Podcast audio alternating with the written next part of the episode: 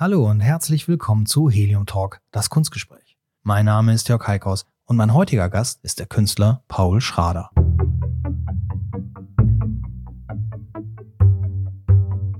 Helium Talk. So, hier nun der erste deutschsprachige Helium Talk des neuen Jahres, des neuen Jahrzehnts sogar. Da kaue ich immer noch ein bisschen drauf rum. 2020, so eine schöne Jahreszahl aber eben auch eine neue Dekade. Das klingt immer gleich so groß und bedeutend. Dabei geht es ja eigentlich genauso weiter wie im letzten Jahr. Oder ist bei euch alles anders? Könnt ihr mir gerne mitteilen. Ihr wisst ja, ich freue mich immer sehr über Nachrichten und E-Mails von euch. Bei Instagram at heliumcowboy und per Mail an hello at heliumtalk.com. Feedback gibt es übrigens auch einiges zu meiner letzten Episode, dem achten Teil der Gesprächsreihe Off the Record mit meinem guten Freund Jonathan Levine aus New Jersey, einer Legende unter den Galeristen, der vor rund einem Jahr seinen Laden in New York schließen musste, weil der Markt sich einfach zu drastisch verändert hat. Bevor wir uns in unserer kommenden Show noch einmal mit dem Thema Kunstmarkt auseinandersetzen wollen, möchten wir gerne von euch hören, was eure Gedanken dazu sind. Wir wollen unter anderem so ein heikles Thema wie den 50-50%-Split zwischen Galerie und Künstlerinnen in Frage stellen. In erster Linie um mal zu schauen, ob es nicht doch andere, progressivere Modelle geben muss, als die, die wir nun schon Generationen mit uns rumschleppen und die doch nachweislich heute nicht mehr oder nur noch in Ausnahmen funktionieren.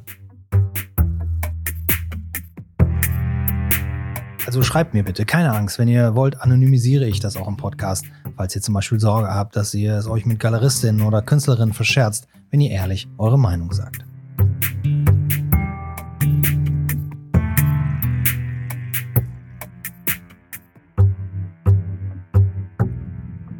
Einer, der mit einem ganz anderen Modell zurzeit ziemlich erfolgreich ist, ist mein heutiger Gast, Paul Schrader. Paul ist abstrakter Maler, lebt hier in Hamburg, hat früher mal Graffiti gemacht, dann aber nach der Schule erstmal einen sehr soliden Beruf studiert und auch einige Jahre praktiziert, bevor er sich wieder und dann eben hauptberuflich der Kunst zugewandt hat. Paul war Anwalt und jetzt malt er eben nur noch. Das ist tatsächlich für viele auch ein heikles Thema, vor allem wenn man die Kunst immer noch wie etwas Elitäres behandelt. Und damit meine ich nicht im finanziellen Bereich, sondern dort, wo immer noch Grenzen gezogen werden zwischen wer denn nun Künstler sein darf und wer nicht. Zum Beispiel wird diese Frage nicht gestellt, wenn jemand an der HFPK studiert. Macht aber erstmal wie Paul seine Staatsexamen Jura, wird in Kunstkreisen leider immer noch gerne mal die Nase gerümpft. Paul ficht das aber nicht an, denn er ist ja dennoch sehr erfolgreich. Seine Bilder kommen verdammt gut an. Seine letzte Ausstellung in der Barlachhalle K in Hamburg hat sehr gute Kritiken bekommen, war fantastisch besucht und am Ende fast ausverkauft. Und das bei Preisen, die so ungefähr zwischen 10.000 und 50.000 Euro pro Bild liegen. Er macht das momentan auch alles ganz ohne Galerie und dass ich das natürlich höchst spannend finde, ist ja klar. Und deshalb habe ich mich sehr gefreut, dass Paul die Zeit gefunden hat, zu mir ins Studio zu kommen. Der Mann ist nämlich ganz schön busy.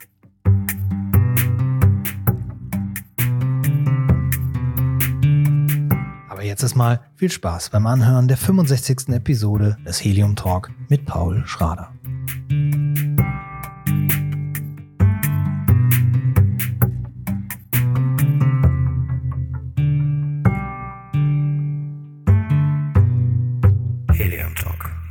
Ich weiß nicht, nimmst du dir fürs neue Jahr was vor, wo du mit anfängst oder trägst du Arbeit aus dem letzten Jahr mit rüber? Ich habe ein, eine Sache, das ist so ein Interview, da äh, werden die Fragen gestellt und ich male die Antworten. Das sind so zwölf, okay. zwölf Fragen und zwölf Bilder, die jetzt keine Meisterwerke sind, sondern so auf, auf DIN A4. Ja. Ähm, das mehr Skizzen dann. Genau, mehr skizzenhaft.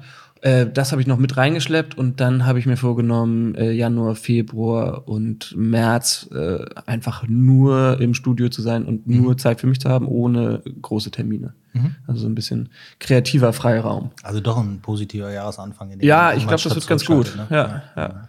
War der, es gibt ja einen, einen, Grund, warum ich dich ganz gerne in meinem Podcast haben wollte. Ähm, das ist, in erster Linie ist es Neugier. Das ist immer gut. Also äh, das soll jetzt nicht irgendwas anderes schmälern, was du mitbringst an Kunst, an Leistung, sondern ähm, wenn man das so ein bisschen verfolgt, ein Freund von mir, der Andreas Loff, der macht auch einen Podcast, das Ziel ist im Weg, heißt der. Sehr, ja. sehr gut, auch absolut hörenswert, auch hier aus Hamburg. War auch bei mir zu Gast vor, ich glaube, drei Folgen oder so. Der hat irgendwann mal gesagt, Jörg, sag mal, du, du musst mal fragen, lad doch mal den Paul Schrader zu dir ein. Und dann habe ich gesagt, den Namen habe ich schon mal gehört, aber wer ist das nochmal? Und dann habe ich mir das angeguckt, weil, also auch das nicht despektierlich, sondern du weißt selber, es gibt 25.000 ja, Millionen Künstler da draußen, man kann nicht alle kennen, aber der Name war mir schon mal geläufig und dann habe ich mir das erstmal angeguckt. Was du so machst und wie sich das entwickelt. Und ich glaube, die, die Entscheidung, dich einzuladen, kam, als ich äh, deine Ausstellung Balachale K, da war ich leider nicht da an dem Wochenende. Genau, die war jetzt im da. Dezember, die, die zweite. Genau. Und da habe ich gesehen, was so drumrum passiert und was währenddessen passiert. Und, und das hat, ähm, sag ich mal, mit, mit so äh, traditionell ist auch der falsche Begriff, weil auch Helium Cowboy ist nicht traditionell. Auch wir haben damals vor fast 20 Jahren angefangen, um mit Traditionen zu brechen, die es da gibt.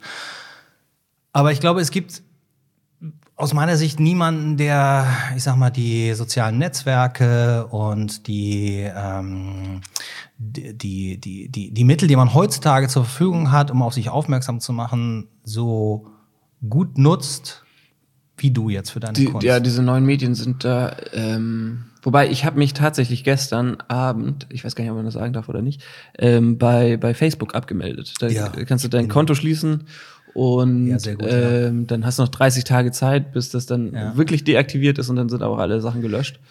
Und ich dachte, also das läuft ja immer so mit, Ja. aber ich habe mir mal das an, also ich finde das Layout ist furchtbar. ja, ja, ist over. Und diese Bedienung ist, also da sind so viele Funktionen, die ich überhaupt nicht Ja. kenne. Ähm, und dann gehst du da einmal irgendwie in zwei Monaten rein und hast dann 100 Nachrichten, die du auch nicht beantworten kannst. Also der einzige Grund, warum es mein persönliches Profil auf Facebook mit tatsächlich insgesamt zwei Fotos, auf denen beide draufsteht, bitte folgt mir auf Instagram, ich bin nicht mehr hier noch gibt, ist, dass ich für diese Helium Cowboy Page, die ich habe, für die Galerie diese Events noch erstellen möchte, weil die tatsächlich noch einige Leute erreichen. Ja. Und das kann ich nicht, wenn ich kein Konto habe. Ja, das habe ich auch lange überlegt. Jetzt dachte ich, ach, das ist auch egal. Wenn die, Ja, wenn die nicht. zwei nicht, nicht, nicht Ja. kommen, dann ist. ähm, Ja, du, aber für mich ist ja als Galerie ist halt wichtig, dass du dann auch im Interesse der Künstler, mit denen du zusammenarbeitest, Ja, möglichst alle Kanäle ausnutzt. Aber kommen wir mal zurück, was, was, also da ging es mir jetzt auch nicht. Genau, jetzt sind wir abgeschweift. Aber zum Beispiel bei der Balachhalle K. Da hast du einfach nur repostet in deiner Story, was andere Leute, wo andere Leute dich erwähnt haben. Ich hab Und es immer das Pro- tak, tak, tak, tak, tak, tak, da hätte man, glaube ich, Ja, Ahnung, ich eine hab Stunde das. Problem, dass ich ähm, auf so äh, meine Ausstellung irgendwie mein eigenes Handy, äh, da mache ich keine eigenen Fotos, äh, weil ich Ja. da die ganze Zeit mit Leuten das ist, Ja, klar. Im, im Gespräch bin eigentlich. Und ähm, die Idee war mal, das irgendwie meinem Assistenten zu geben, aber das habe ich dann auch nicht mehr gemacht. ähm, und äh, dann ist das ganz einfach, wenn man Ja. das repostet. Und das waren, man sieht nur, man ist erwähnt in 99 Stories. Bei 99 hört das irgendwie auf. Okay. Also dann steht da nur über 99. Ich weiß gar nicht, wie viel das am Ende waren, Ja. aber war eine Menge. Das waren 680.000 Impressionen in der Woche oder in, an dem Wochenende, was ja irre ist, wenn man. Ja, sich das mal vorstellt als Menschen. Also das ist immer so eine komische Zahl, die abstrakt ist, ne? aber wenn du die Menschen dazu vorstellst, dann wäre das irgendwie so ein Drittel von Hamburg. Ja, du musst dir einfach immer noch mal vorstellen, also gut, bei so einer Zahl ist es ein bisschen schwierig, das in einem Raum sich vorzustellen, aber das ist natürlich mal ein ganz gutes, ganz gutes Maß, selbst wenn du, also wir reden jetzt bei dir über bei fast 10.000 Followern auf, auf Instagram, da ist, kommt natürlich eine Menge zusammen, aber selbst äh, wenn du jetzt nicht so viele hast und du hast 150 Likes oder Interaktionen mit dem, was du da gepostet hast, dann muss man sich diese Leute nur einfach mal kurz in Ja, einem ja. Raum vorstellen. Das ne? ist- das ist wirklich so. Aber ähm, aber das, nach außen hat das halt so ein bisschen den Eindruck, dass das ein ganz, ganz wichtiger äh, Kanal und auch Zugang auch zu dir ist.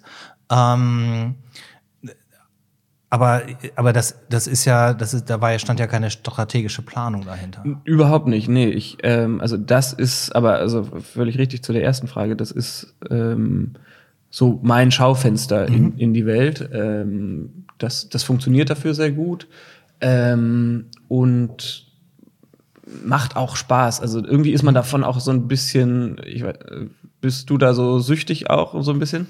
Also ich finde, die haben ein enormes Suchtpotenzial. Generell das Telefon ja schon und dann dieses Programm sowieso, weil du da, oder Instagram, ähm, diese App, weil du ähm, ja immer weiter scrollen kannst. Und dieser Feed ist ja unendlich. Und dann denkst du, ach, ich guck noch mal ein Bild, noch mal. Also so in dieser Zwischenphase, wo man eigentlich gerade nichts zu tun hat, greift man ja so oft zum Handy. Das finde ich eigentlich total bescheuert.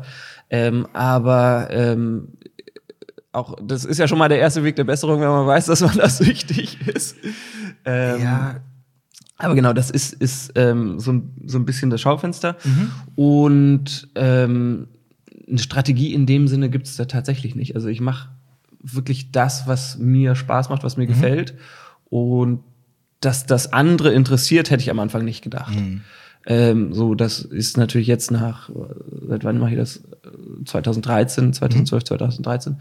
Ähm, merke ich, okay, das trifft irgendwie einen Nerv oder kommt irgendwo an und ähm, funktioniert, aber ich wüsste auch nicht, wie man das nochmal replizieren sollte. Mhm. Ähm, also so kann ich gar keine Tipps geben. Ist das denn, ist das denn auch dabei tatsächlich so, weil normalerweise in der Kunst ist es ja, ich sag mal, klassisch, äh, und zu deiner Kunst kommen wir auch nicht, keine mhm. Angst, wir reden jetzt nicht nur über Social Media.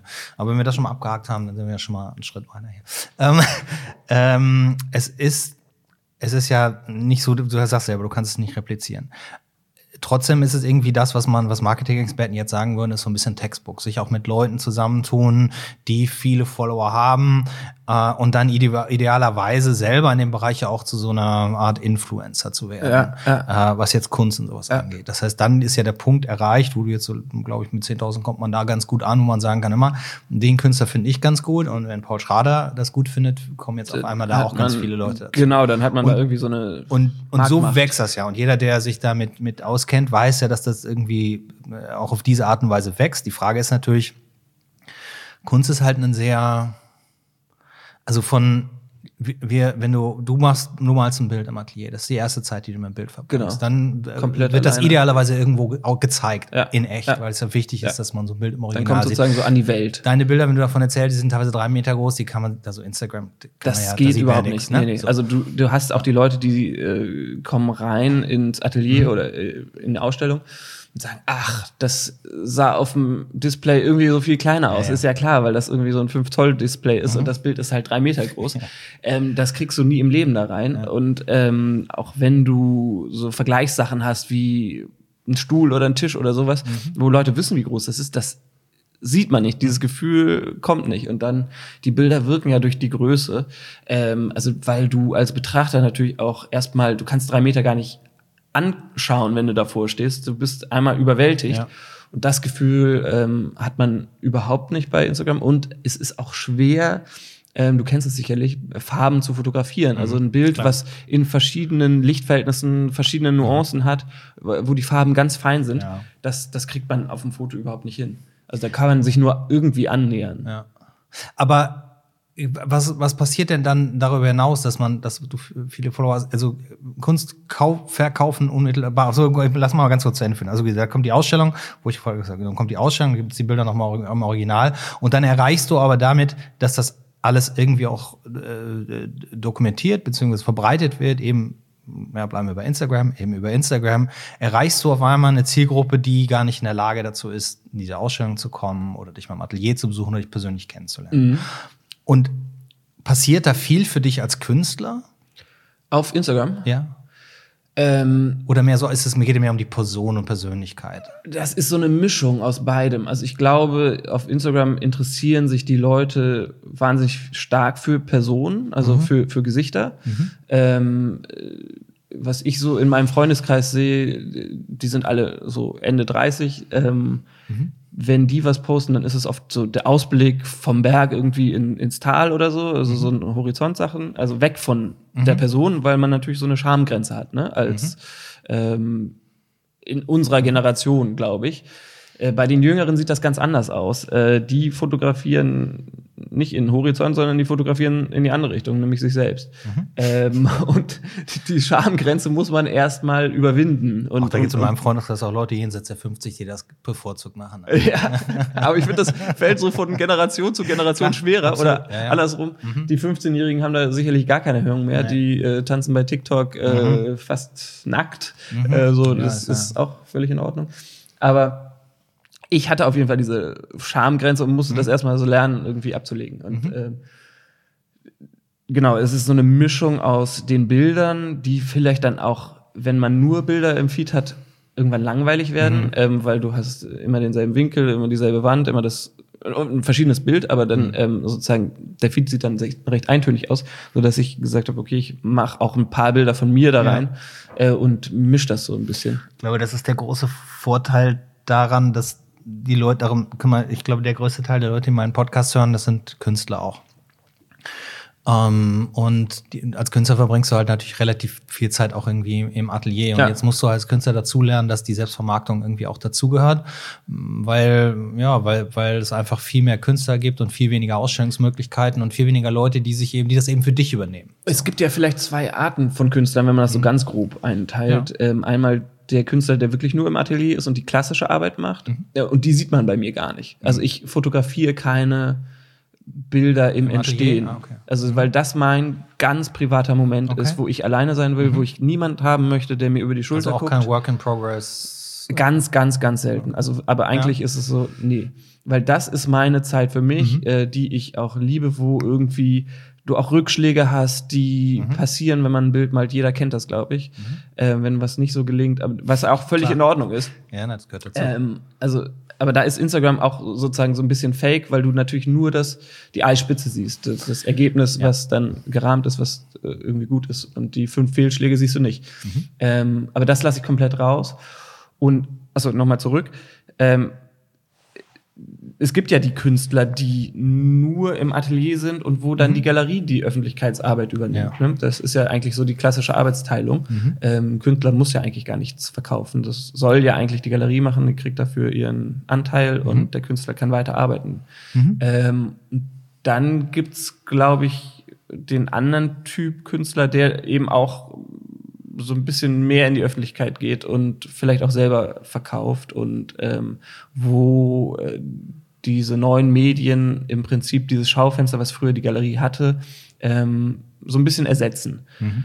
Ähm, sicherlich kann man am Anfang nicht sich hinstellen, das müsste eine Galerie machen oder jemand Drittes, äh, der sagt, hier schau mal an, das sind die Bilder von XY, die finde ich gut. Also mhm. das ist sozusagen besser, wenn das jemand Drittes über einen macht, weil das hört sich total bescheuert an, wenn man sich da selber hinstellt und sagt, das sind meine Bilder, die finde ich gut. Das ist irgendwie dämlich. Mhm. Ähm, aber abgesehen davon hat man dann ähm, das, was früher die Galerie eben hatte, dieses Schaufenster, äh, das hat man jetzt selber.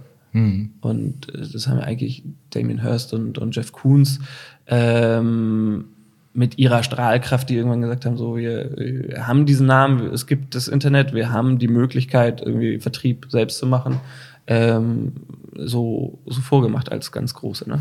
Ja, die haben es natürlich dann vorgemacht, als sie auch sagen konnten, ich kann diesen, ich kann, äh, kann das auch alleine. Ja. Äh, natürlich ein ganz anderes Druckmittel gegenüber den Galerien. Ich glaube, die meisten Künstler, die heute bei Instagram ihr Portfolio aufbauen, sind oft auch noch weit davon entfernt, in der Galerie ja, auszustellen. Ähm, wir haben, ja, das ist ja auch ein, auch ein interessantes Thema im, im, im Zusammenhang mit dir. Du hattest anfangs äh, Galerieerstellung gemacht. Machst du jetzt gar keine mehr? Also machst du Doch, nur noch komplett also Selbstvermarktung? Ich, oder? Ich äh, mag das ganz gerne, aber was ich äh, unfassbar gerne mag, ist diese Freiheit, mhm. ähm, das zu entscheiden. Darum mache ich selten was exklusiv, mhm. ähm, sondern das auf Projektbasis. Mhm. Jetzt kommt zum Beispiel mit äh, Johann König eine mhm. äh, Edition raus. Da haben wir ein, ein, ein Bild und das wird als Zehner-Edition aufgelegt mhm.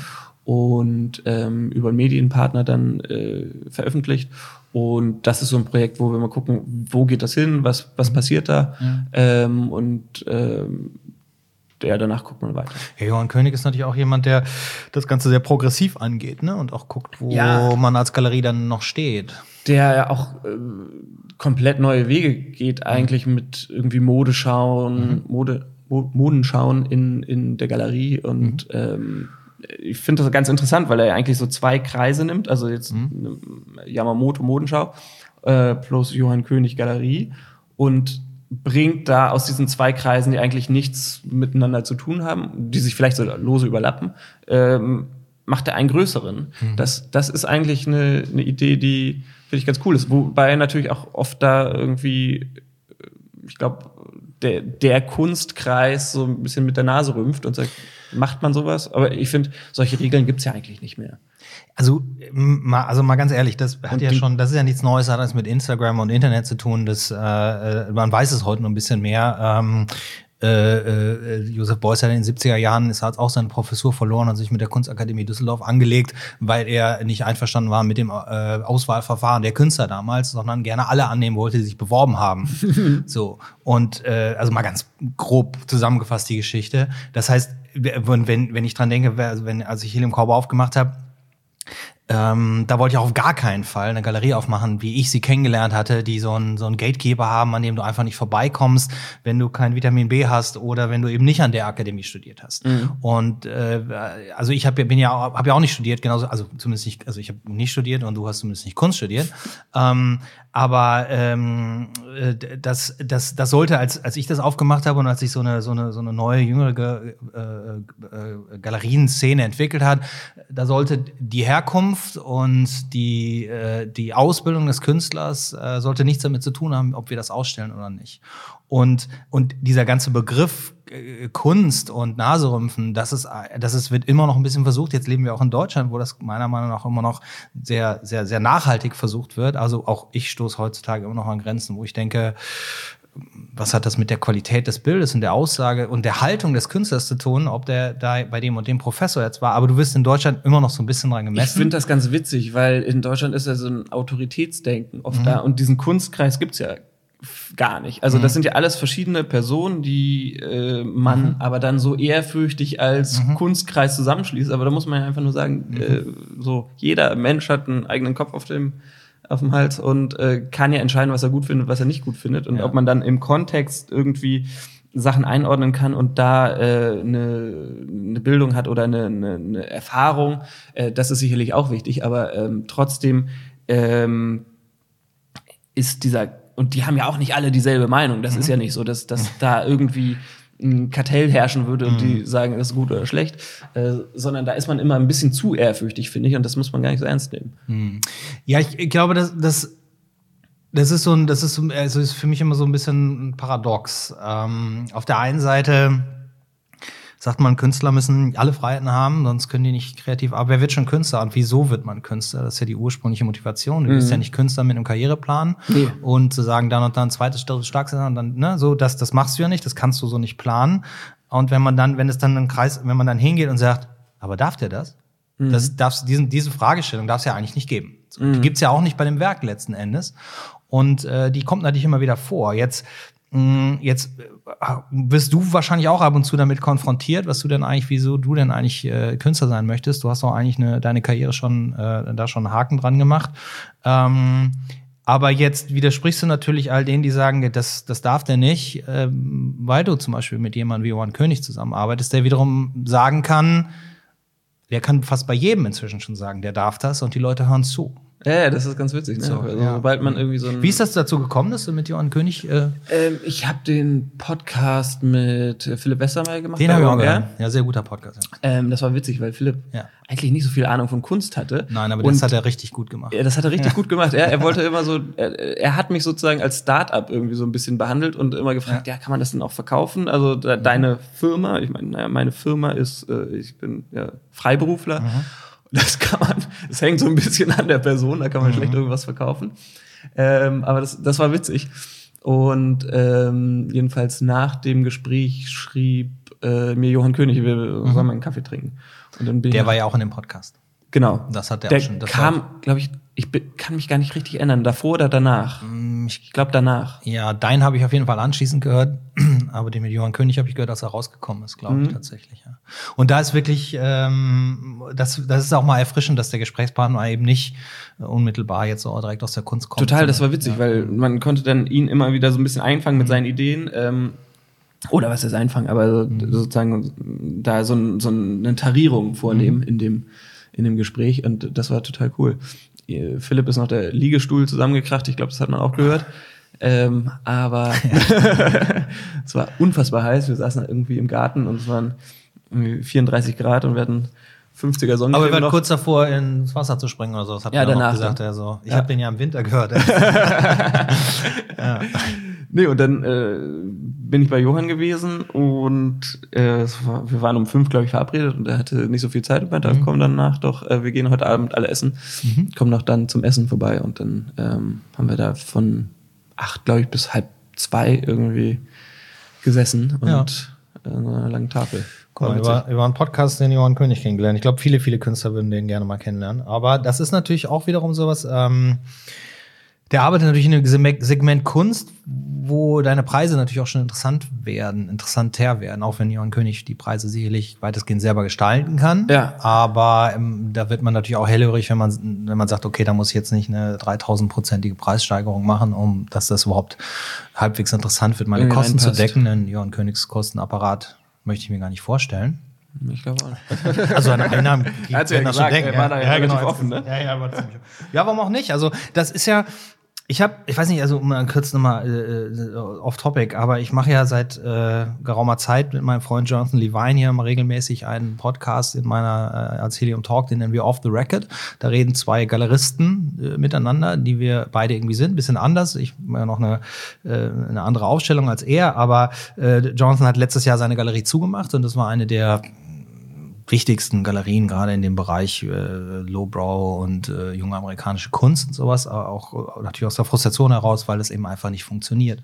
Und dann haben wir angefangen, uns mal darüber zu unterhalten, den Leuten einfach nur mal zu sagen, okay, stell dich mal vor, mh, äh, Miami kostet dich dann 45, 50.000 Euro allein nur, dass du dann einen Stand hast und drei Leute, die arbeiten, da hast du noch, ne, da musst du noch die Kunst einfliegen, da musst du all diese Sachen machen und dann überleg dir mal, wie viel Kunst du verkaufen musst, um da hinterher mit einem Lächeln rauszugehen und nicht mit einem Bankrott.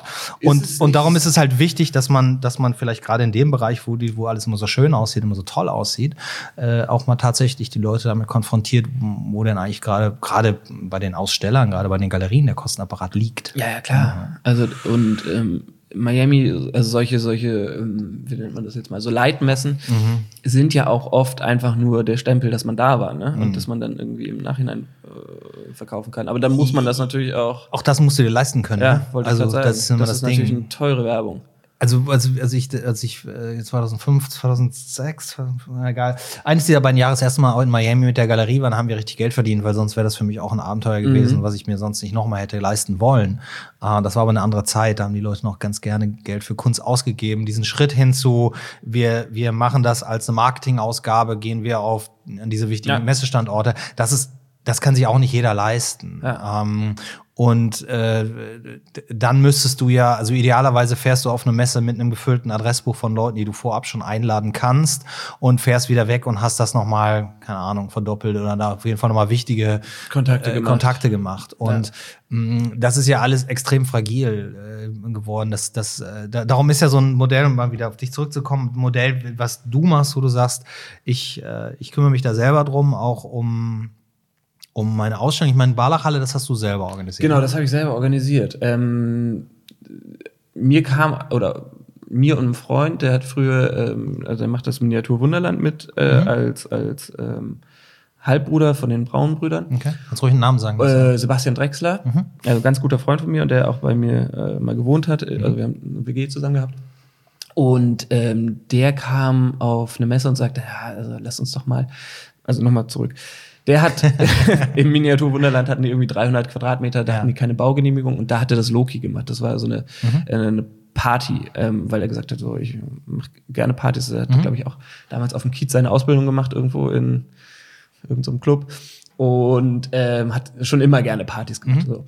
Und ähm, dann sagte er zu mir, lass uns doch mal eine Party machen, weil er kam auf eine Kunstmesse und meinte, das ist ein bisschen langweilig hier. Also acht Stunden hier rumstehen, Beine im Bauch äh, stehen.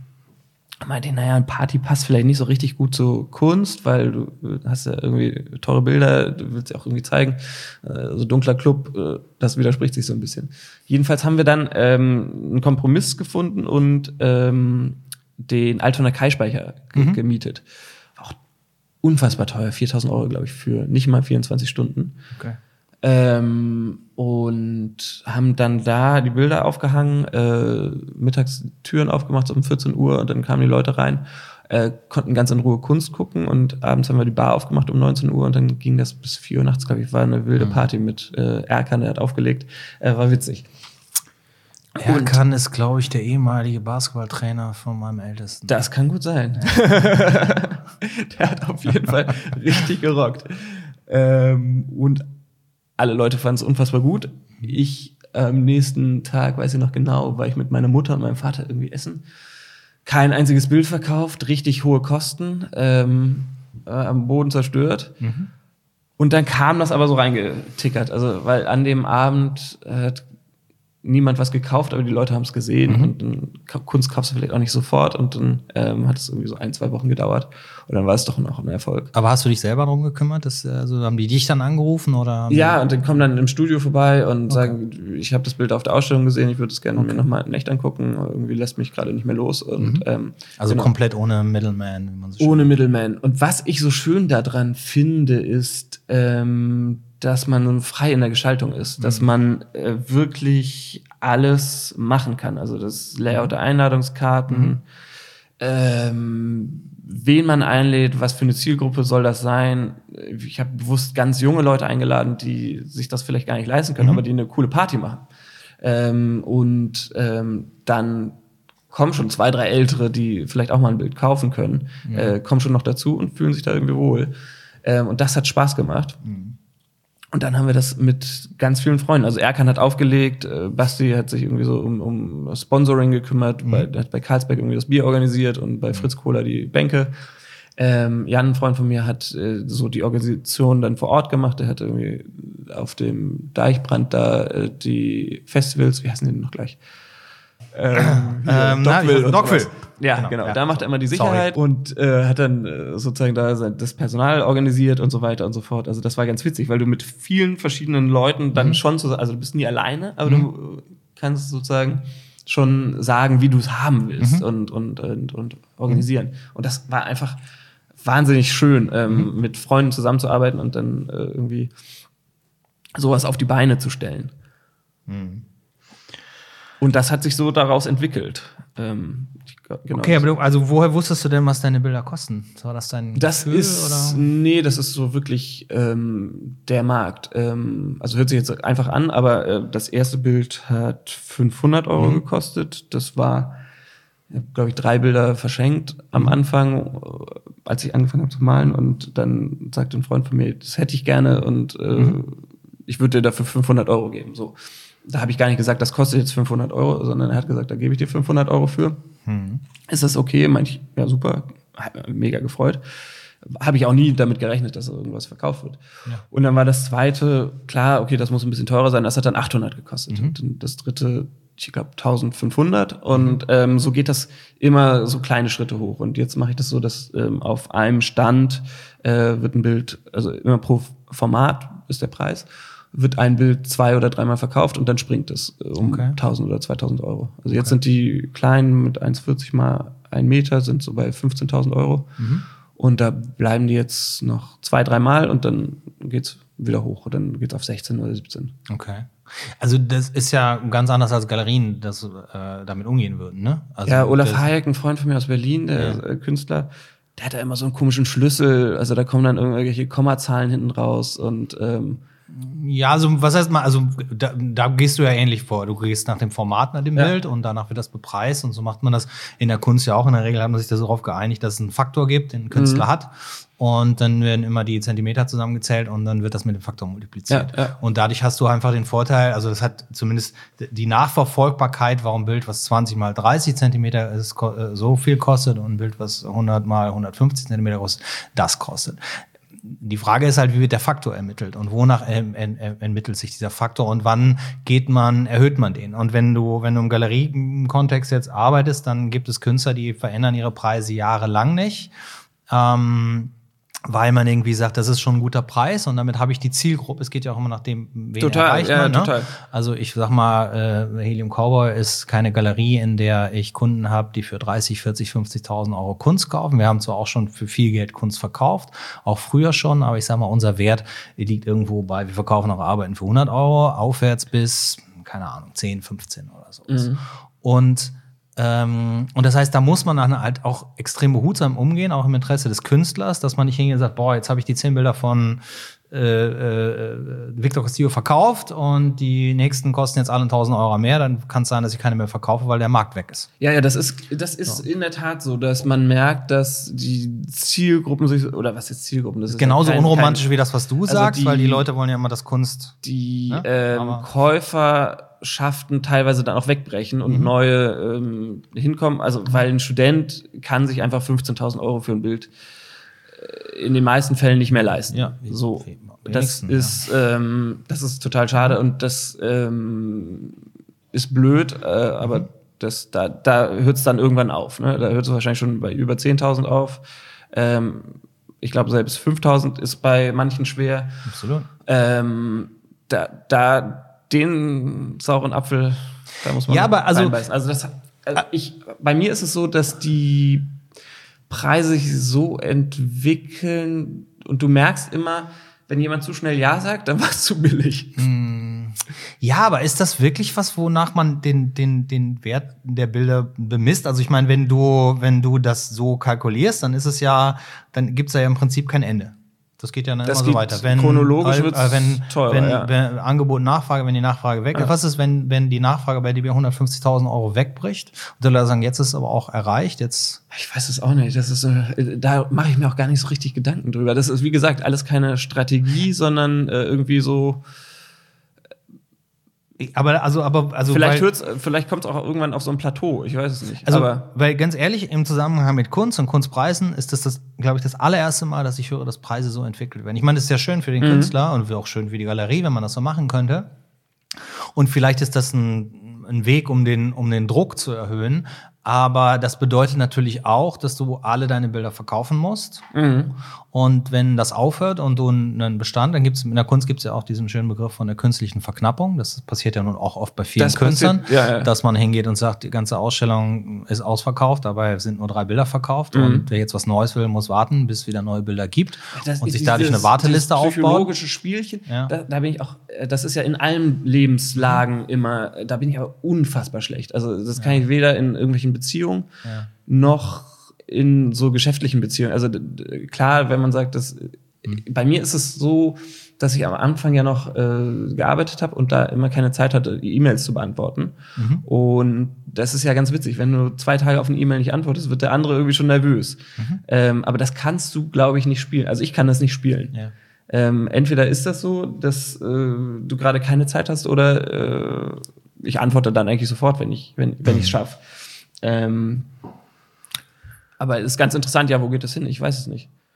Ja, aber trotzdem, also das ist, ich meine, wenn du, man Johann König dich unter Vertrag nimmt, dann wird er seine Preisgestaltung schon dir sagen und dann ist die so, ne? Da wirst du auch nicht dann sagen können, nee, nee, pass, mal auf, wenn du die verkaufst, werden die alle 10.000 Euro teurer. Ich glaube, keine Ahnung. vielleicht macht er das auch.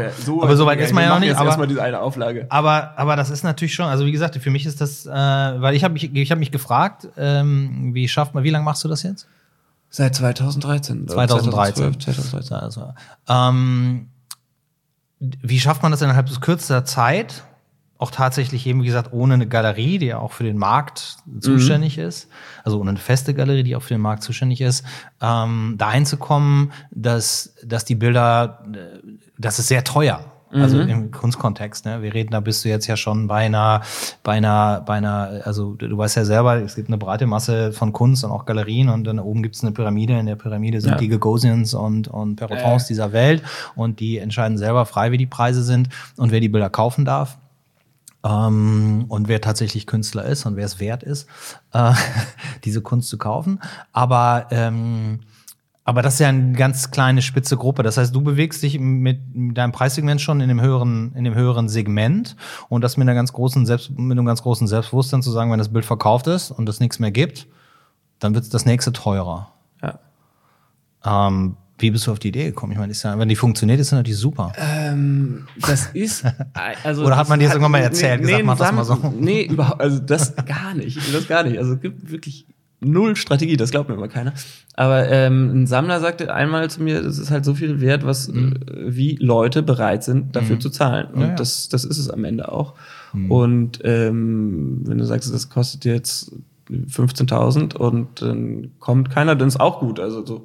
Und wenn jemand kommt, äh, auch, also so, das ist ja nie der Driver, irgendwie einen, einen Preis zu machen und das Geld zu verdienen, sondern das geht ja genau andersrum. Das, Der Driver ist ja das Bild zu malen und, und ähm, so ein Werk zu schaffen. Und wenn es dann verkauft wird, dann tut das natürlich nicht weh. Also da bin ich der Letzte, der jetzt sagt, das ist doof, wenn es verkauft wird, weil ich hasse Kommerz. Ähm, das, das äh, freut mich äh, und ist auch ein Stück Anerkennung und irgendwie auch ein Kompliment. Und ähm, ich, es gibt mir die Möglichkeit, weiterzumachen. Ähm, aber es ist nie der Ansporn. Also dieser, ich weiß nicht, das kennst du sicherlich auch, dieser Antrieb, den man hat, um Kunst zu machen, der kommt ja, aus einem raus und das ist ja nicht das Geld. Ja, nee, klar, du, also das eine äh, hat nur sofern mit dem anderen was zu tun, dass es einem unmöglich ist, ohne, upsla, ohne Geld zu verdienen, ähm, weiterzumachen. Ja, sich So, Zeit frei halt zu schaufeln eigentlich. Ne? Aber, aber ja, also du kannst nicht mit einer Preisvorstellung im Kopf oder mit einer Karrierevorstellung im Kopf anfangen, Bilder zu machen. Das ist ja, schon genau, richtig. genau. Ähm, aber äh, wenn, also wenn man dann so ein bestimmtes Level erreicht hat und auch eine gewisse Popularität erreicht hat, fällt dann das natürlich auch ein bisschen leichter, da großzügiger mit umzugehen mit Ja. dem ganzen Kram. Aber Ja, ist denn so klar. eine Ausstellung wie in der Barlacher, ist die dann ausverkauft am ersten Abend, Wochenende oder Ähm, danach? Wir Oder? haben am ersten Tag, glaube ich, sechs Bilder verkauft an, an dem Freitag. Also es war Freitag, Samstag, Sonntag. Freitag war so ein bisschen, ab 19 Uhr ging das los, bis 23 Uhr, so ein bisschen Kräfte schon für, für Samstag, weil da ging es von 14 Uhr bis, ich glaube, 2 oder so. Und Sonntag war dann so ein bisschen auslaufen für äh, alle, die noch einen Kater haben und gerne vorbeikommen wollen oder mit dem Hund raus wollen oder so. Ja. Ähm, und wir haben am ersten Abend, glaube ich, sechs Bilder verkauft und jetzt sind noch zwei da, ähm, die ich zugegebenermaßen auch nicht so stark fand. Und wir haben ähm, eine komplett andere Reihe mit Linda Böse, das ist eine Fotografin, ganz hervorragende, finde ich, äh, und eine gute Freundin von mir. Und äh, die hat Fotos gemacht äh, von Stephanie Giesinger, ähm, die Model ist. Und diese Fotos haben wir groß aufgezogen auf Aluminium und ähm, ich habe dann da sozusagen drüber gemalt. Da ist noch nichts verkauft worden, weil ich glaube, da müssen sich die Leute erstmal an so einen neuen Stil gewöhnen. Ähm, und das dauert auch immer, wenn du eine neue Serie hast. Ich liebe das ja. wenn Kollaborationen sind prinzipiell auch mal schwierig. Also auch bei bekannten ja, Künstlern da, ist das ähm, nicht mehr. Also ich bin mir sicher, dass, dass das funktioniert, aber du musst die Leute erstmal irgendwie dran gewöhnen und irgendwie so das Auge dran gewöhnen. Mhm. Klar. Und äh, die sind aber noch nicht weg. Und ähm, aber sonst war es die erfolgreichste Ausstellung, die, die ich je hatte. Mhm.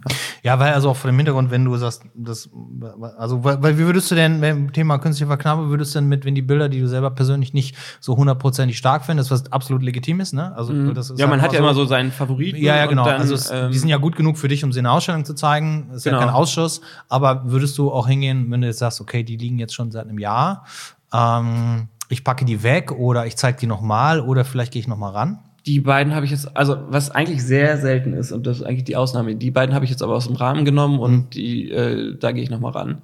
Ähm, ich hatte das eine, also ich habe mal früher im Café gearbeitet, ähm, irgendwie während des Studiums und ähm, so mein erster Cappuccino war war Kacke. Äh, ging dann raus und dann sagte mein Chef, pass auf, hier die Leute kommen rein, einmal trinken einen Kaffee und der ist dann sozusagen unser Markenzeichen. Ähm, mach den nochmal, also den kippst du jetzt weg. Und das fand ich eigentlich eine ganz gute Lehrstunde, weil das ist, wenn du ein Bild rausgibst, dann muss das hundertprozentig sein. Das hängt irgendwo, das äh, wird immer wieder gesehen, das ist die beste Werbung für dich. Ähm, in- insofern habe ich jetzt die beiden Bilder, es hingen, glaube ich, zwölf oder 13 Bilder da in der Ausstellung. Ähm, und die beiden, die jetzt nicht so stark waren, die waren irgendwie so 80 Prozent, was eigentlich doof ist. Ähm, die mussten dahin, weil sonst ist die Wand leer. Das ist auch doof. Und ähm, darum, eigentlich habe ich die drei Wochen stehen.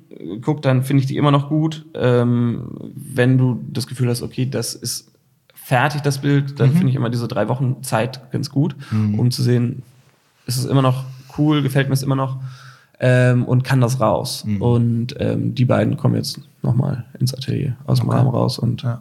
ja. Das wiederum ist auch was, glaube ich, was dich ein bisschen unterscheidet. Da ist so eine große, so eine gewisse Ehrlichkeit drin, ähm, was so den Umgang mit dem eigenen Werk geht, angeht. Ne? Ähm, also ich glaube, dass, dass Paul Schrader auch durchaus ein bisschen verstörend wirken kann auf gerade das, wo wir, also gar nicht mal mit diesen ganz eng gefassten traditionellen Kunstbereich, sondern auch auf andere Künstler. Du weißt ja auch, ich meine, Ja, ist ja auch komplett äh, legitim. ja, ja, natürlich, klar. Also ich meine, das, was Also- ich mache, was manche Leute das scheiße finden, dass ich eine Galerie habe und meine Kunst mache und alle denken immer, ah ja, da ist ja alles für den, der macht das ja alles selber. Im Prinzip mache ich ja nichts anderes als du, ich mache es ja selber. Ja.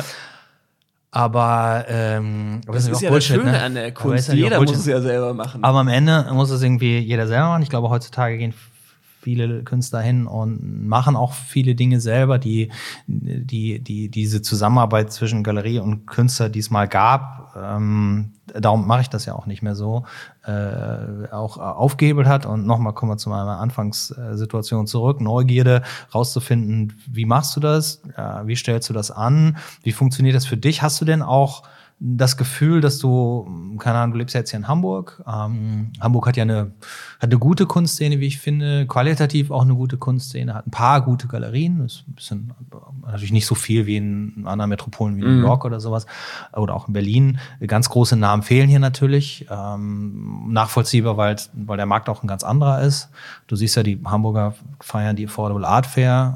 ja, das so. immer so zwiegespalten. Ja, ja, natürlich also ist auf ja der einen Seite ja. ist ja schön, dass was passiert, auf der anderen Seite. Aber das ist so, das ist so, das ist dieser Hamburger ne? Konflikt, ne? So ja. ein bisschen schön, dass was passiert. Aber ich, wir haben eine gute Kunstszene äh, in Hamburg. Ähm, aber fühlst du dich der auch zugehörig? Also du hast bei der Millantor Gallery schon mitgemacht, glaube ich. Genau, bei der Millantor Gallery habe ich jetzt zweimal mitgemacht. Ähm, ja, ja und nein. Also so das ist ja wieder dieses Gefühlte, mhm. was ist so eine Kunstszene eigentlich, ja. ne? Und ich als absoluter Quereinsteiger mache ja eigentlich nur meine Scheuklappen runter und mhm. mache das, was mir gefällt. Mhm. Ähm, und dann kommt die Millantor Gallery und sagt, äh, hast du Lust, da mitzumachen? Mhm.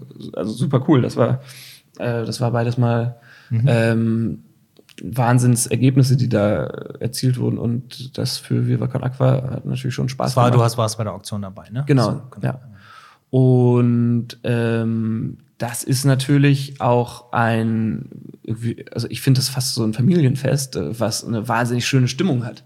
Das, das mag ich an der Kunst so gerne, die ja so Stimmungen kreiert. Mhm. Also es ist ja nicht nur das Bild äh, und sondern es geht ja noch viel weiter. Also du hm. tust einen Rahmen drum und dann gibst du dem ganzen Rahmen, ob das jetzt im St. Pauli-Stadion ist oder eben in der Barlachhalle mhm. oder bei dir zu Hause im Studio. Mhm. Aber du kreierst ja eigentlich eine Stimmung, einen Moment, äh, von dem auch das Bild dann lebt oder was dann so reflektiert wird in diesem Moment. Mhm. Ähm, und das, das zu kreieren, das finde ich eigentlich das Spannende. Also mhm. auch wenn, wenn der Moment jetzt nur ein Abend ist oder so. Ja. Ja, also mir geht es so ein bisschen darum, ob das. Aber ich bin natürlich nicht an der HFBK oder so gewesen, wo ich in so einem Kreis, in so einer Klasse gewesen wäre, ja. wo ich jetzt sage, da fühle ich mich unter diesen. Ja, aber wenn du, keine Ahnung, wenn du äh, abends in die Affenfaust gehst, wirst du da begrüßt aus der, von anderen Künstlern oder kennt man dich da gar nicht oder sagt man nur, guck mal, da kommt der Paul Schrader, 80.000 Euro für seine. ich weiß es nicht, ich weiß ja. es nicht. Ähm, also Markus mag ich ja sehr gerne. Ja. Und wir hatten mal die, ähm, das Knotenpunkt-Festival da mhm. äh, besprochen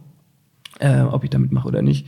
Und das ist dann nichts geworden, aber trotzdem, also Affenfaust finde ich eine coole Sache, weil die mhm. natürlich auch neue Wege gehen und mhm. ähm, irgendwie auch da den Stadtteil so ein bisschen aufmischen und die Paul-Rosen-Straße da hinten ja, ist sowieso mein Lieblingseck auf ja. St. Pauli. ich weiß nicht mehr, was mein Lieblingseck auf St. Pauli ist, das hat sich alles so verändert, aber da muss ja, also ich glaube, ich mag die Ecke von der Affenfaust nicht, da haben sie mir neulich mal ein Fahrrad geklaut. Ja, Nichts das, gegen die Affenfaust, das ist da können die ja nicht für, aber am herrlichsten Tag beim Aufbauen von der Ausstellung. Arschlöcher.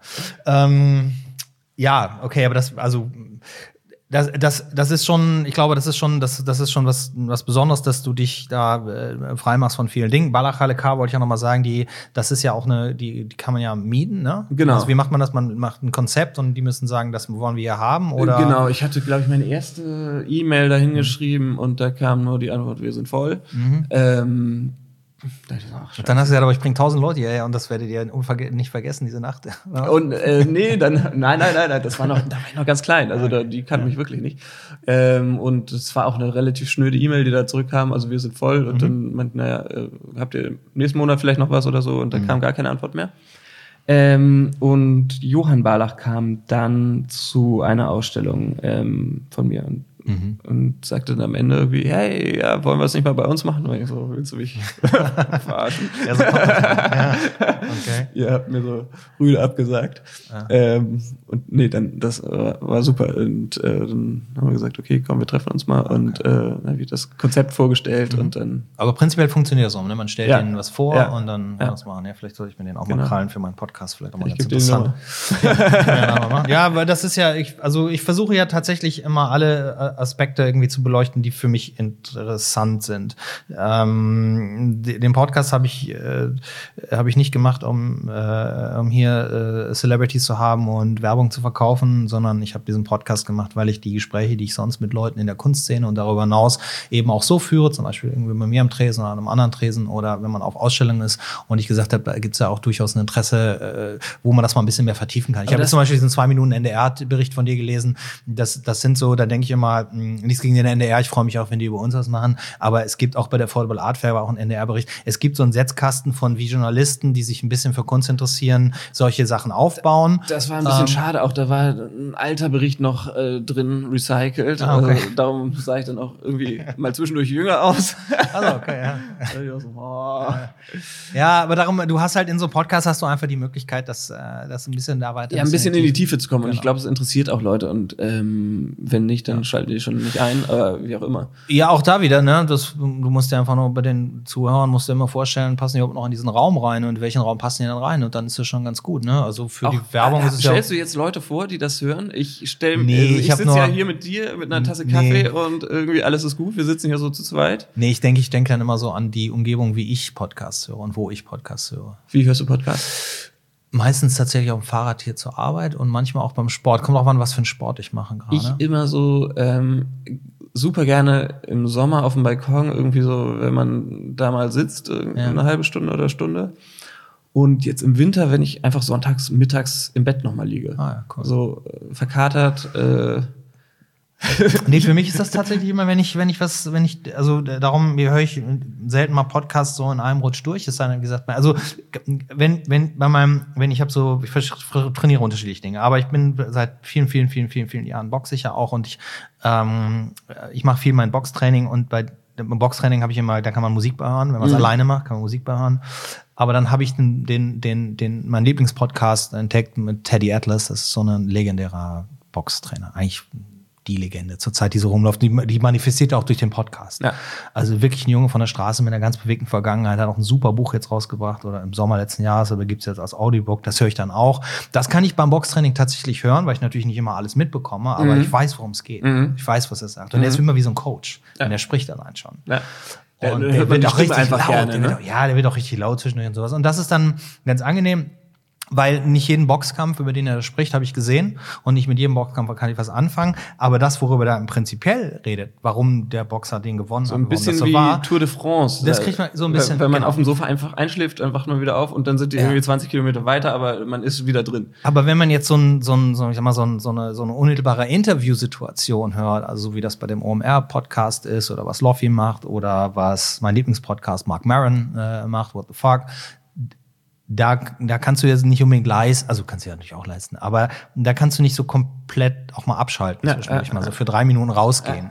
sondern da bleibt man dann dabei. Und die höre ich aber trotzdem alle immer so stückweise, weil ich hab, ich wohne keine drei Kilometer weg von ihr, setze mir Fahrrad hin, bin ich eine Viertelstunde später hier, abends wieder eine Viertelstunde zurück, je nachdem, wo ich hinfahre. Und dann ertappe ich mich dabei ganz oft, dass ich eben einfach dann den Kopfhörer einsetze und, und einen Podcast höre und dann stehe ich im Supermarkt und dann muss ich den ausmachen dann geht das nicht mehr, weil ich auch keinen Bock habe, mich so rauszuschießen aus allem. Aber ich bin tatsächlich der klassische Podcast nebenbei Hörer.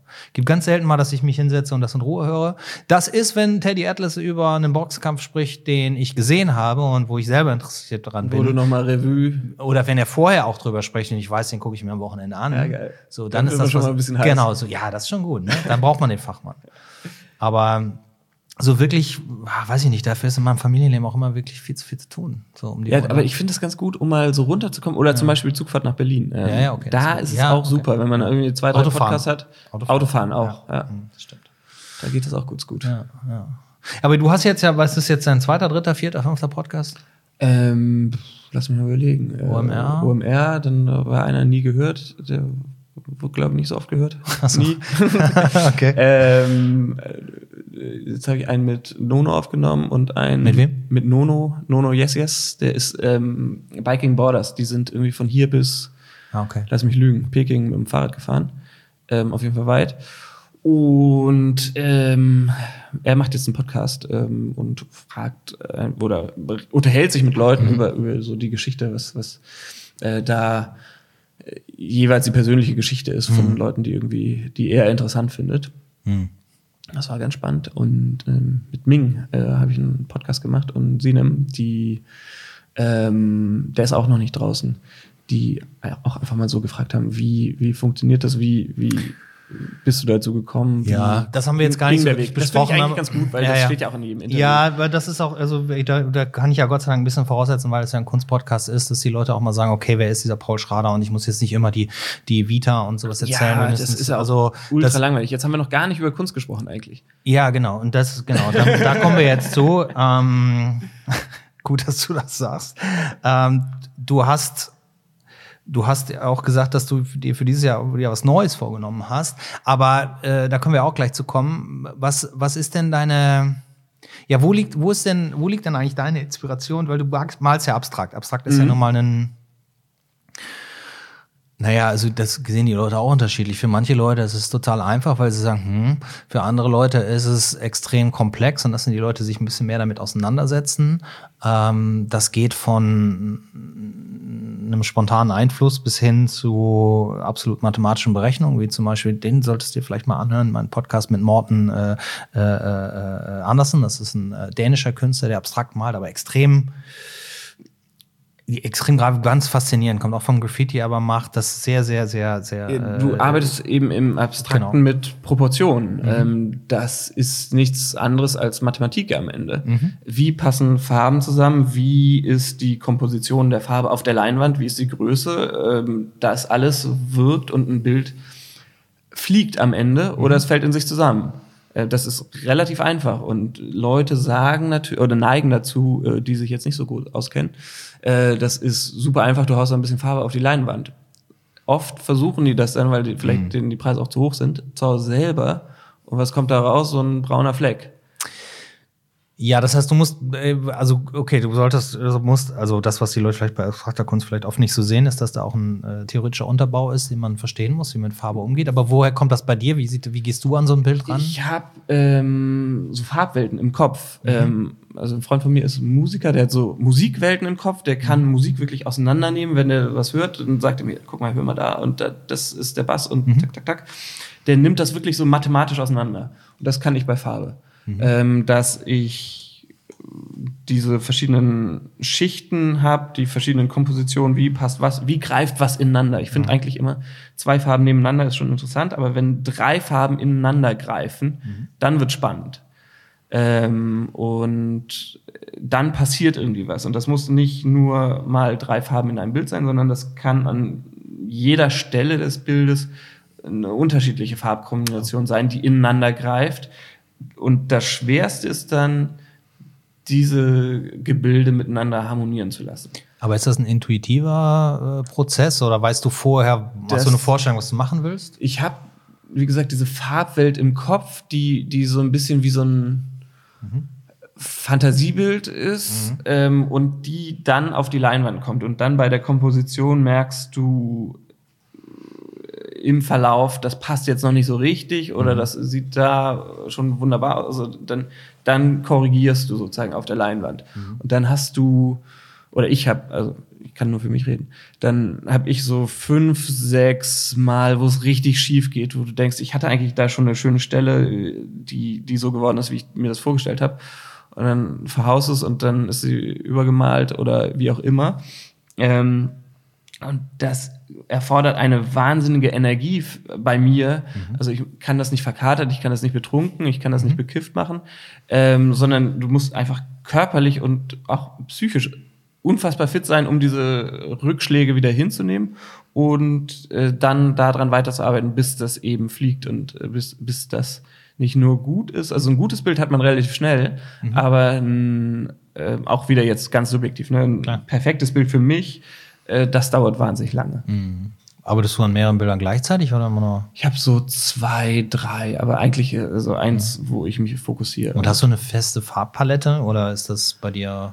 Ich greife leider immer zu ähnlichen Farben. Das habe ich mir jetzt fürs neue Jahr vorgenommen. Ich wollte eigentlich jetzt mal ein bisschen Porträtmalerei in Öl machen, Ja. ähm, um Jetzt mal zu, nicht in Öl, jetzt mal zu Acryl, oder? genau Acryl, ähm, und um da komplett wegzukommen und mal irgendwie den Kopf einfach nur frei zu machen für was Neues. Die müssen vielleicht gar nicht gezeigt werden, aber einfach, dass man mal so ein bisschen äh, den, die Hand und das Auge so ein bisschen an was anderes trainiert.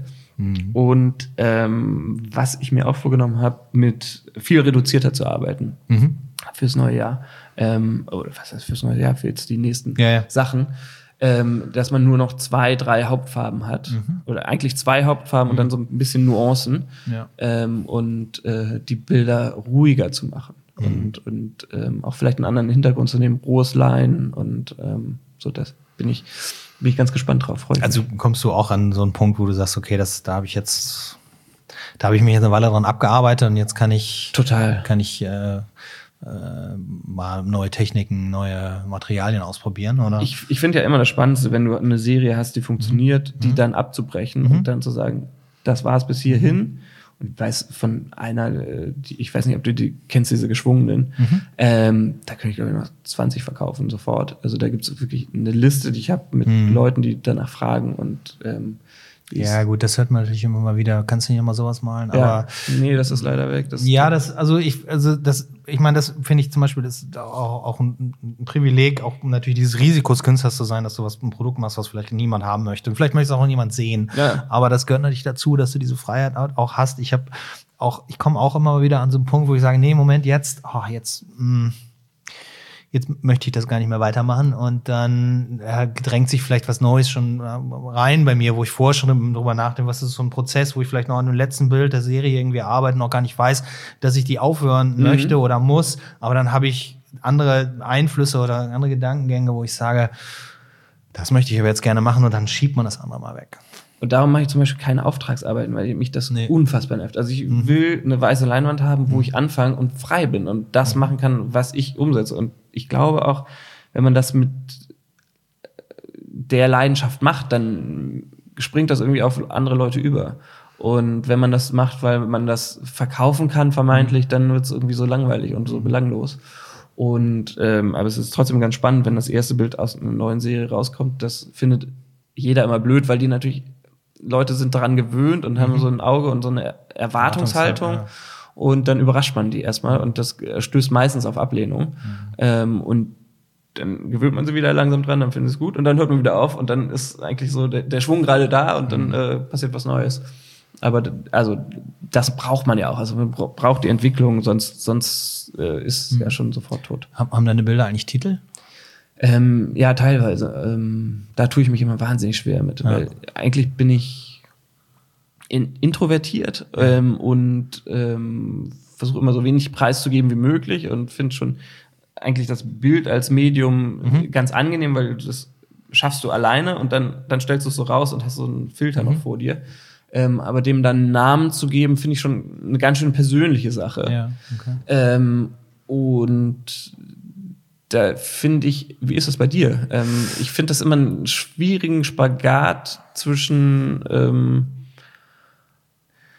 also ich sowas Offensichtlichem und ja, ich liebe ja Text und schreibe ja auch sehr gerne und ich alle meine Bilder haben eigentlich Titel. Es gibt so ab und zu mal so, da gibt mir nicht mal eins an Titel, dann mache ich Klammer auf und in der Klammer schreibe ich dann den Titel. Mhm. Ähm, so, aber das, das, das das äh, manchmal, weil ich erzähle vielleicht auch in vielen meiner Bildern ganz andere Geschichten und dann mhm. funktioniert das schon, wenn man da irgendwie einen Titel zu machen. Ich weiß nicht, wenn du so eine, so eine Kurzgeschichte schreibst oder eine Geschichte schreibst, ist ein Titel immer was Schwieriges. Genauso wie bei einem Song, obwohl man da oft auch irgendwie eine Zeile nimmt, die darin vorkommt oder sowas. Aber ich finde, für mich persönlich, aber nur für mich persönlich, also es ist vollkommen egal, ob andere Künstler ihre Bilder benennen. Mhm. Das ist jeder, wer so gesagt, du hast ja ein Argument dafür, warum das bei dir nicht immer funktionieren kann. Und dann macht es total viel Sinn. Darum, das muss jeder selber machen. Aber ich liebe Titel.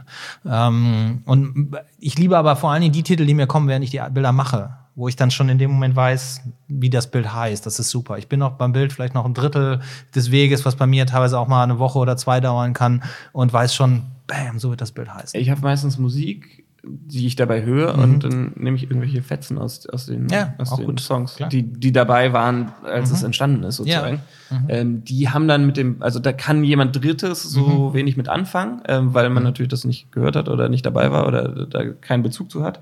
Ähm, Finde ich aber gar nicht so schlimm. Nein, weil also das, es geht ja nicht darum, unbedingt einen Titel zu finden, der das Bild nochmal beschreibt. Ja. Darum geht's wirklich nicht, ja. sondern ich, es geht mehr darum, dass es vielleicht auch so eine Momentaufnahme des Prozesses ist. Mhm. Und, und das habe ich, es gibt bei mir auch Bilder, die da sind Fetzen von den Songs, die Musik, die ich Aber dabei so höre. witzig, weil der Prozess für dich natürlich komplett ist. Ja. Du hast den absoluten Overview und Mhm. jemand anders sieht nur irgendwie so ein Fetzen aus so einem Song und, und das Bild, was aus dem, also so, weißt Mhm. Ja. du, das ist eigentlich so eine Wortbildschere. Ja, aber sollen die Leute auch selber klarkommen damit? Das ist ja nicht meine Aufgabe, denen irgendwie dann Nee, nee, eine eben. perfekte Lösung anzubieten. Ähm, und, und das kann man ja gut finden oder nicht. Also ich habe meine aktuelle Serie, die ja hinter dir hängt, mit diesem, wo ich ja bunt arbeite und wo die Hintergründe ja auch auf eine sehr abstrakt mathematische Art und Weise angelegt sind am Anfang, bevor ich dann figurativ werde.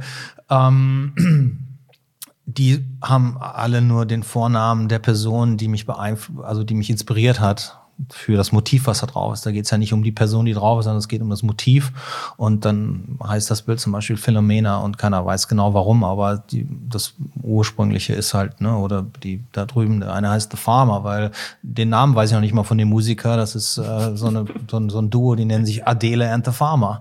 Und er ist The Farmer und Adele ist die Frau, die dann sonst mitsingt. Und das sind so Dinge, die sind da jetzt nicht unbedingt wirklich wichtig, die sind für mich halt wichtig, weil es so eine Markierung ist. Ich, ich habe eins in Frankreich gemalt und äh, da ich ein Buch über Max Ernst gelesen und äh, eben seine Freundin Leonora und dann äh, hieß das Bild am Ende Leonora. Kann wahrscheinlich auch keiner was mit anfangen, ähm, aber jetzt als Erklärung hinterher, ähm, das Ja, also das ist ja auch nicht das schlechteste Buch von Max Ernst. Das ist ja einer der ersten Künstler, die mich in meinem Leben beeinflusst haben. Aber ich komme aus, äh, ich komme ja aus Köln und dann sind meine Eltern rausgezogen nach Brühl und da bin ich aufs Max-Ernst-Gymnasium Ja, gegangen. gut, dann war das ja Das ist ja der ges- Geburtsort von gesetzt. Max Ernst und da, ähm, da war, ja, der hat mich schon früh beeinflusst. Ja, Also, ich, ich fand's, äh, ich hatte in der Schule irgendwie, kann ich mich erinnern, eine Freundin im Kunstunterricht hat so ein Referat über Dada gehalten und Mhm. ähm, ich war da viel zu jung, das habe ich überhaupt nicht verstanden. Aber jetzt in dem Kontext Ja. äh, wieder äh, Ja. irgendwie, man ist gerade aus dem Zweiten Weltkrieg raus, äh, alles furchtbar und äh, durch diesen grauen Nationalsozialismus oder braunen Nationalsozialismus irgendwie so äh, in diesen komischen, ernsten Strukturen ähm, da auszubrechen mit Dadaismus, das macht natürlich absolut Sinn. Ist das für dich, wo du jetzt kommen wir ja ein ganz anderes Thema, aber ist das für dich auch, also deine Bilder spiel, äh, spielt da eine aktuelle, also das Zeitgeschehen spielt das eine Rolle für dich, wie du malst? Ein bisschen, also auf meiner ganz meinst? persönlichen Ebene. Aber ich habe ja, ähm, hatte Kunstleistungskurs, hätte auch immer gerne Kunst studiert, Mhm. also habe schon auch als, als Kind viel gemalt. habe mich das aber dann irgendwie ja, nicht getraut, will ich jetzt gar nicht sagen. Also hätte ich mich schon getraut, aber habe dann irgendwie Jura studiert, weil ähm, so, das hat mein Vater auch nicht gesagt, aber so, man hat irgendwie diese Erwartungshaltung, äh, okay, mach erstmal Ja. was Richtiges und dann kannst du danach Kunst studieren vielleicht. Und dann ist das Jura-Studium relativ lang, ähm, dann habe ich eine Doktorarbeit geschrieben, das zweite Examen gemacht und, und dann habe ich in der Kanzlei angefangen zu arbeiten und ähm, dann hatte ich auf einmal wieder Zeit, aktiv zu malen. Also davor war ich schon in Ausstellungen. Aber ist das wichtig für dich, dass du das gemacht hast? Also glaubst du, dass dich das heute dem, was du tust, prägst? Würdest du das so im Rückwirkend, war eine nette Erfahrung, aber ich hätte lieber zehn Jahre früher angefangen zu äh, Kunst zu machen? ich hatte diesen inneren Antrieb, immer Kunst zu machen. Also dieses Malen, ich habe ganz, ganz viel gesprüht in meiner Mhm, Jugend und, und äh, dieses Malen ist, wie gesagt, ich habe einfach angefangen, als ich dann als Rechtsanwalt gearbeitet habe, einfach wieder zu malen, ohne irgendeine Absicht zu haben oder so, ähm, das mal zu verkaufen. Und ähm, ich hätte jetzt im Nachhinein, würde ich sagen, ja, scheiß drauf, wäre ich mutiger, hätte ich sofort Kunst studiert.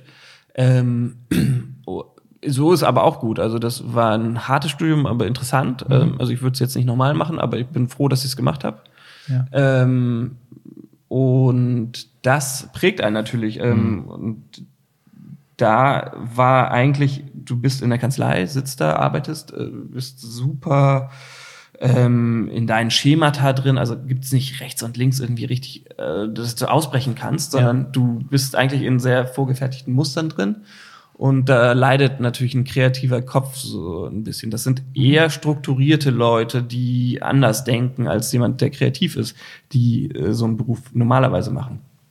Ähm, das heißt, dass ich auf einmal, als ich Kunst gemacht habe, absolut frei war. Und das ähm, mit, oder die abstrakte Kunst gibt einem ja da die Möglichkeiten, einfach keine Grenzen zu haben. Du musst dich nirgendwo anmelden, darf ich das machen? Also wie, wie Ja, ja. als Jurist äh, kriege ich jetzt die Zulassung als Rechtsanwalt oder nicht, sondern du hast diese absolute Freiheit. Es gibt kein richtig und kein falsch mehr irgendwie.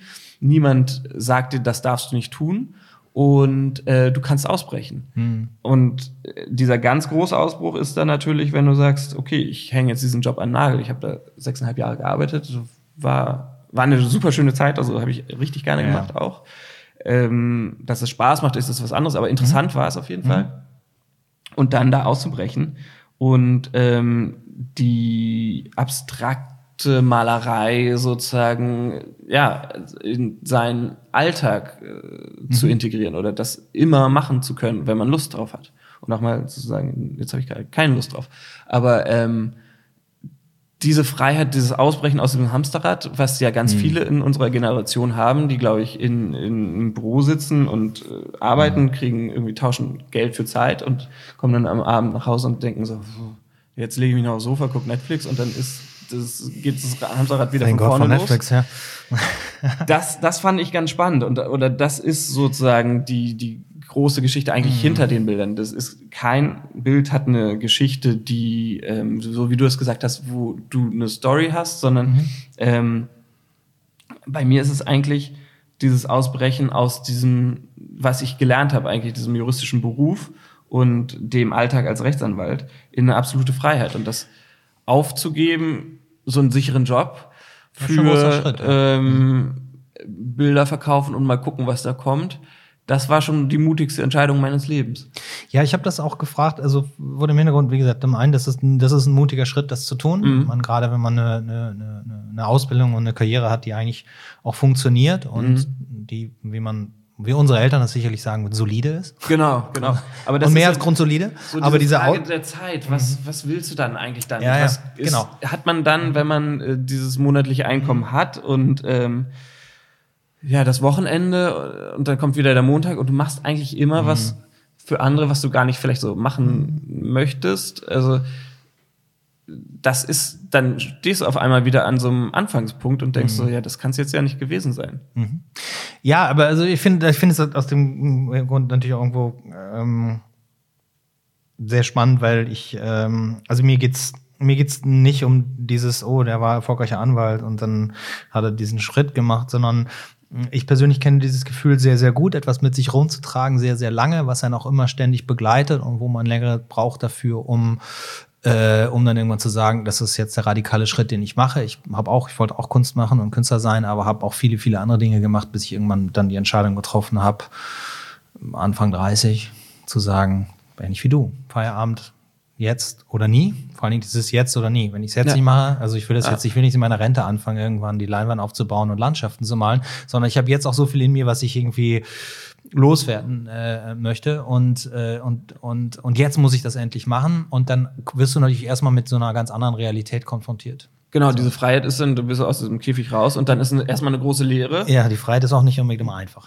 Das, genau, das ist, äh, kann auch relativ Ja. leer sein, so eine Freiheit. Ähm, Ja. Und dann stehst du da ohne Struktur und ohne alles. Ähm, Gut, aber, Gott sei Dank hast du ja vorher schon Struktur gelernt. Also das ist ja, Ja. also mir hat das, dar- darum habe ich vorhin die Frage gestellt. Für mich haben all die Jobs, ich habe ganz viele verschiedene Jobs gemacht, aber all die Jobs, die ich vorher gemacht habe, die, die sind hier irgendwo noch drin in dem, was Die ich tue und wie ich die Sachen allem angehe. drin, ja. Genau. Also, dieses Studium, das war ja fast neuneinhalb Jahre irgendwie mit allem drum und dran. ja. Ähm, das hat, auch wenn du vorher so ein kreativer Freigeist warst, der da irgendwie nicht so richtig Mhm. ins erste Semester gepasst hat, ähm, das hat schon einen geprägt und Mhm. verändert und, und äh, was man machen kann, ist organisiert. E-Mail schreiben, du weißt irgendwie, wo oben und unten ist in manchen auch das Sachen. unternehmerische Selbstverständnis Das- oder Selbstbewusstsein, ja. was du mitbringst. Oder vielleicht auch mit dem Vorstand irgendwie von irgendeiner Bank sprechen. Das Mhm. Ja. hat man da auch Ja, das das gelernt. du Äh, auch, so, ja. Mhm. das, das, Da hat man dann auch auf einmal keine Angst mehr. Also diese Ja. Mhm. natürlichen Hemmschwellen, die äh, man sonst generell hat. Oder auch Verhandlungen führen konnte ich immer wahnsinnig gut, Mhm. ähm, weil ich gut auf Leute zugehen kann. Und äh, das lernt man aber auch. Und gerade als Introvertierter Mhm. dann stehst du da auf einmal in so einer Anwalts, äh, keine Ahnung, Vortrag und du sollst dann da auf, auf die Mandanten zugehen und äh, denen die Hand schütteln und so auf Augenebene, Mhm. Ja, ja, auf Augenhöhe begegnen. Ähm, das hilft natürlich wahnsinnig für, für Ausstellungen oder so. Ne? Das ist eigentlich dieselbe Situation, nur Ja. du hast ein anderes Produkt. Ja. Pass mal auf, ich habe noch eine Frage zu deiner Kunst und zu dem, was kommt, weil sonst es ist wär- es wieder so eins dieser Gespräche, die auch nicht enden müssen. aber äh, doch irgendwann enden müssen, weil sonst verlieren wir die, Zuhörer. Ist der Raum gleich wieder leer hier. Ne? äh, nee, und zwar äh, zu deiner aktuellen Serie Porträts. Was sind das? Wer ist das denn, den du da ich habe noch überhaupt nicht angefangen. Also was so meine erste Idee war, ähm, war jetzt gerade im Bucerius Kunstforum irgendwie Andy Warhol Amerika, fand mhm. ich eine relativ blöde Ausstellung, weil die Räume auch so scheiße sind. Mhm. Ähm, ja. Also die neuen. Ja, ja, ja. Finde ich furchtbar. Mhm. Davor fand ich das Bucerius Kunstforum mhm. wirklich super schön, weil ja. die immer so klein auf dem Punkt und jetzt irgendwie nicht so. Äh, jedenfalls äh, Andy Warhol und und und äh, hier, du weißt schon.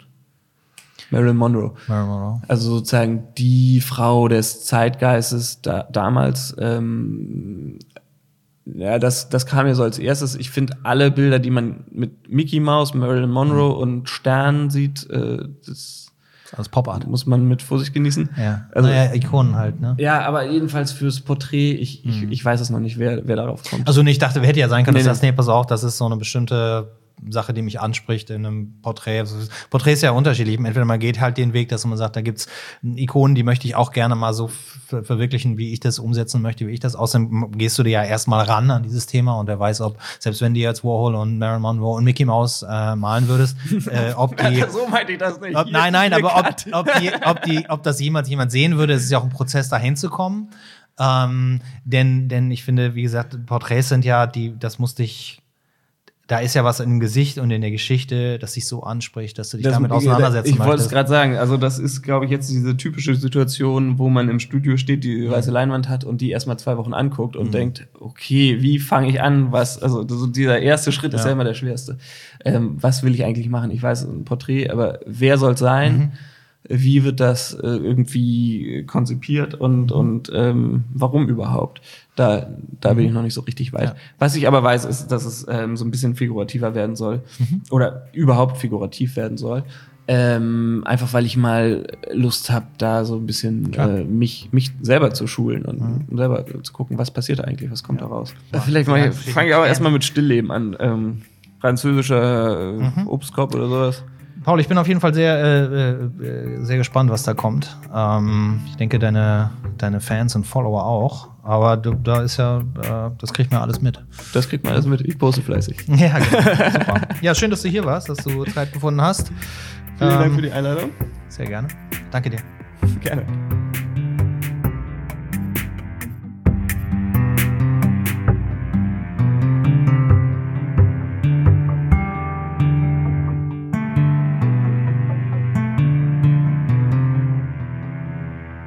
Helium